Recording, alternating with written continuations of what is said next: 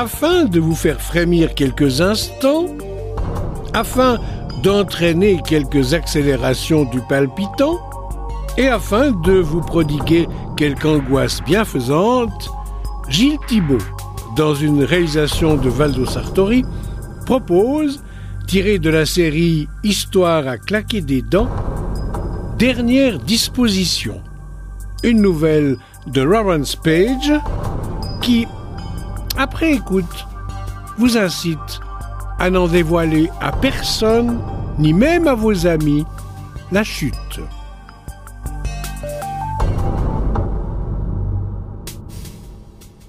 L'idée lui était venue soudainement et l'avait tout de suite fasciné. Elle n'avait été tout d'abord qu'une sorte de rêve éveillé sans objet, mais plus il y pensait, plus elle se faisait nette et impérieuse.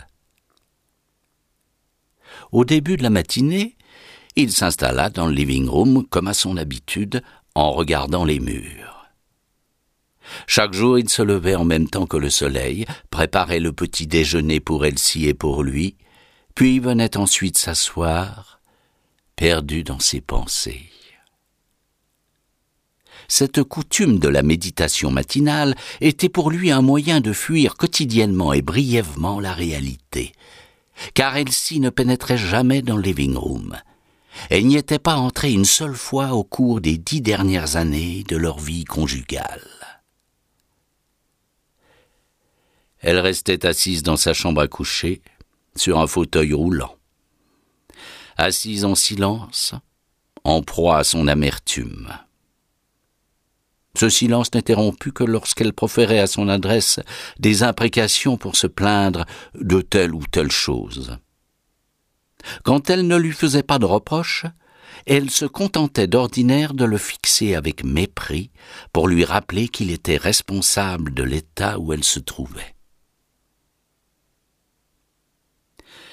Durant ces dix longues années, elle lui avait fait mener une vie impossible.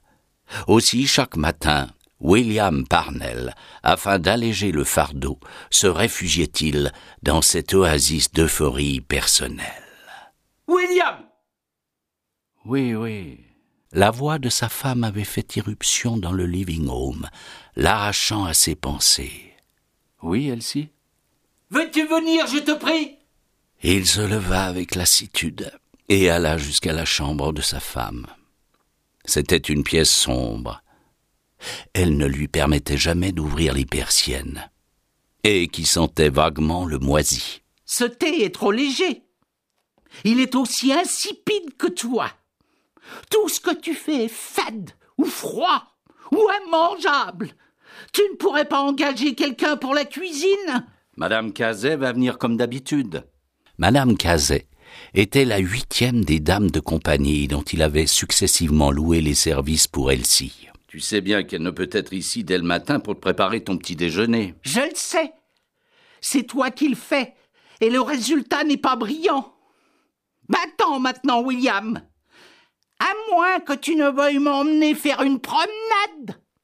Combien de fois dans ces dix années n'avait-elle pas répété cette phrase? À moins que tu ne veuilles m'emmener faire une promenade. Il ferma la porte et revint dans le living room, s'arrêtant pour regarder par la fenêtre. Il vit sur le trottoir Madame Cazet, qui s'approchait de la maison. Madame Cazet était une femme agréable, et William aimait à lui parler. Le poids mort que représentait Elsie n'avait pas affecté ses aimables manières. Et lui ouvrit la porte d'entrée. Bonjour, Madame Cazet. Mais le visage habituellement souriant de la garde malade était aujourd'hui renfrogné. Bonjour, monsieur. J'aimerais avoir un entretien avec vous. Mais volontiers. Je regrette infiniment, monsieur, mais je dois vous donner mon congé. J'ai trouvé une situation plus intéressante pour moi et... Je comprends, Madame Cazet. J'espère que vous pourrez terminer la semaine. Oh, Bien entendu, monsieur. William avait envie de lui dire Ce n'est pas pour une autre situation. pouvez plus la supporter, n'est-ce pas? Mais il ne dit rien. Il se contenta de mettre son chapeau, son pardessus, et de quitter la maison.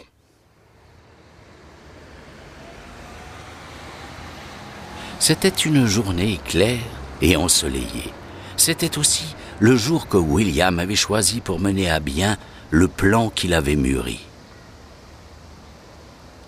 Il alla jusqu'à l'arrêt d'autobus au coin de la rue et s'y posta, comme chaque matin depuis dix ans qu'il se rendait à son travail.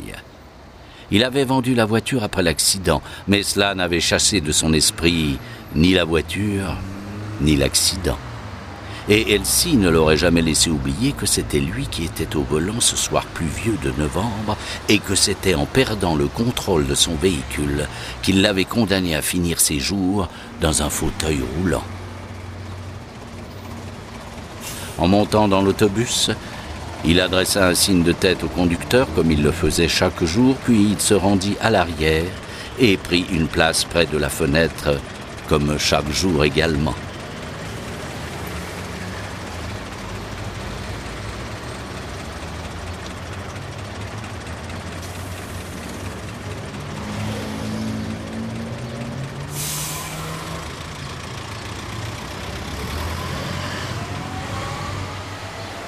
Mais ce jour-là, il descendit de l'autobus trois stations avant son arrêt habituel. Il y avait là une cabine téléphonique. Il y entra et appela son bureau. Allô, Mary? William? Que se passe-t-il, William? Vous ne vous sentez pas bien? Non, je ne me sens pas bien. C'est pour cela que je téléphone.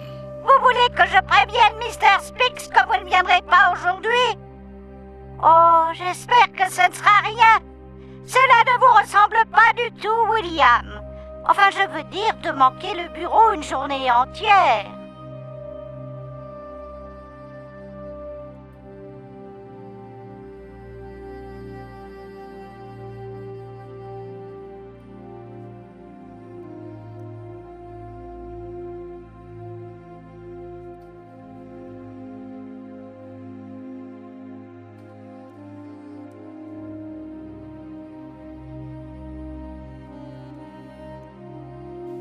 Mr. Crochman, de la maison Crochman et Fils, entreprise de pompes funèbres, ajusta ses lunettes et tout se tat pour s'éclaircir la voix tout en considérant William avec un nauséeux sourire de sympathie.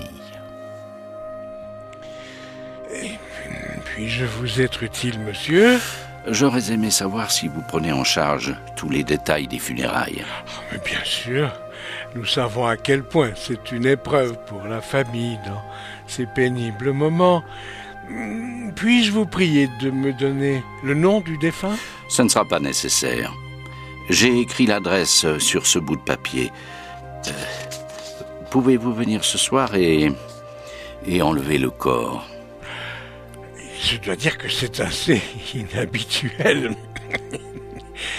Et Qui me donnera les renseignements nécessaires? Vous les aurez à votre arrivée. Disons 8 heures ce soir. Cela vous conviendra? 8 heures? Oui, bien sûr. Mais quelle catégorie d'enterrement euh, désirez-vous?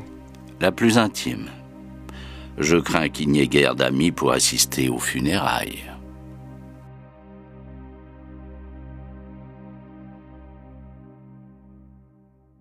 Madame Cazet fut surprise de voir entrer sitôt William. Il lui sourit. Vous pouvez disposer du restant de votre journée, Madame Cazet. Vous aussi, vous pourrez rentrer chez vous de bonne heure. En fait, euh, je vais vous payer dès maintenant ce qui vous est dû, en y ajoutant une petite gratification. J'espère que je ne vous ai pas offensé ce matin, Monsieur Parnell. Vous savez la vraie raison de mon départ, n'est-ce pas? Ce matin, je vous ai menti. Oui, je sais pourquoi vous partez. C'est parce que vous ne pouvez plus supporter la présence de ma femme. Et croyez bien que je comprends vos sentiments. Je ne vous blâme pas, Madame Cazet, absolument pas. Moi aussi, je la déteste. Je voudrais qu'elle meure afin d'être libre, mais elle ne mourra pas. C'est là une faveur qu'elle refusera de me faire. Si seulement je pouvais lui donner mon congé aussi facilement que vous le faites, Madame Cazet.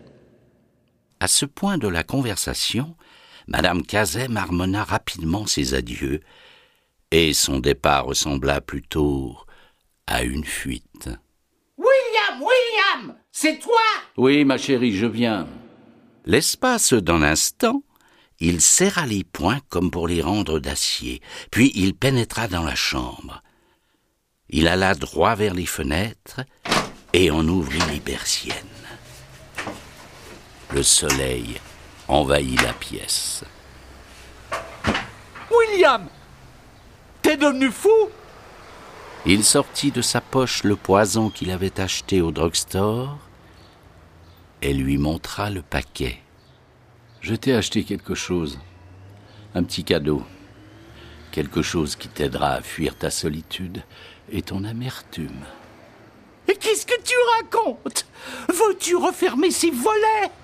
Tu sais bien que je ne peux supporter la lumière du jour. Mon ange, t'ai-je jamais dit que je te trouvais belle Si je l'ai fait, ce fut toujours un mensonge. Je tenais à ce que tu le saches. Perdu la raison Il sortit vivement de la chambre et se rendit dans la cuisine, où il versa du lait dans un bol. Il continuait de l'entendre vociférer de loin, et cela l'aiguillonnait. Il ouvrit le paquet et versa dans le lait deux cuillerées à café de mort au rat.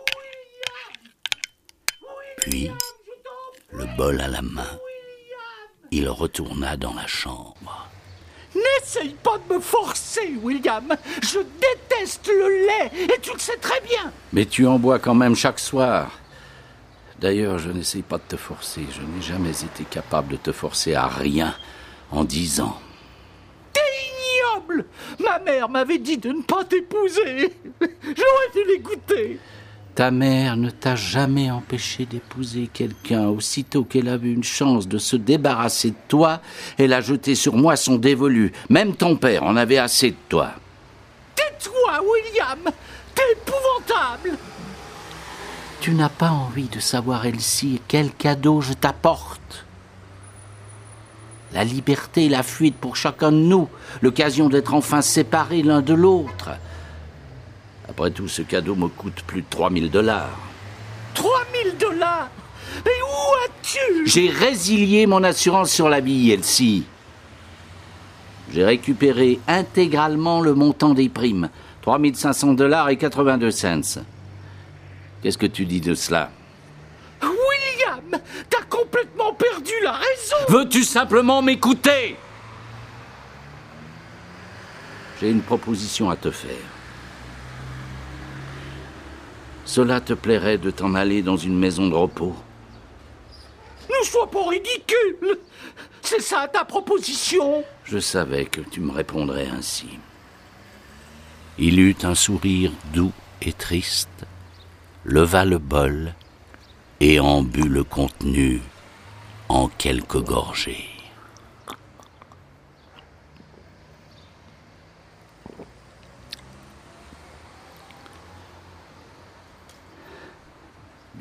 Tu te rendras compte, ma chère Elsie, que ta vie ici n'était pas si dure. Après tout. Plusieurs minutes s'écoulèrent avant qu'elle comprît ce qu'il avait voulu dire.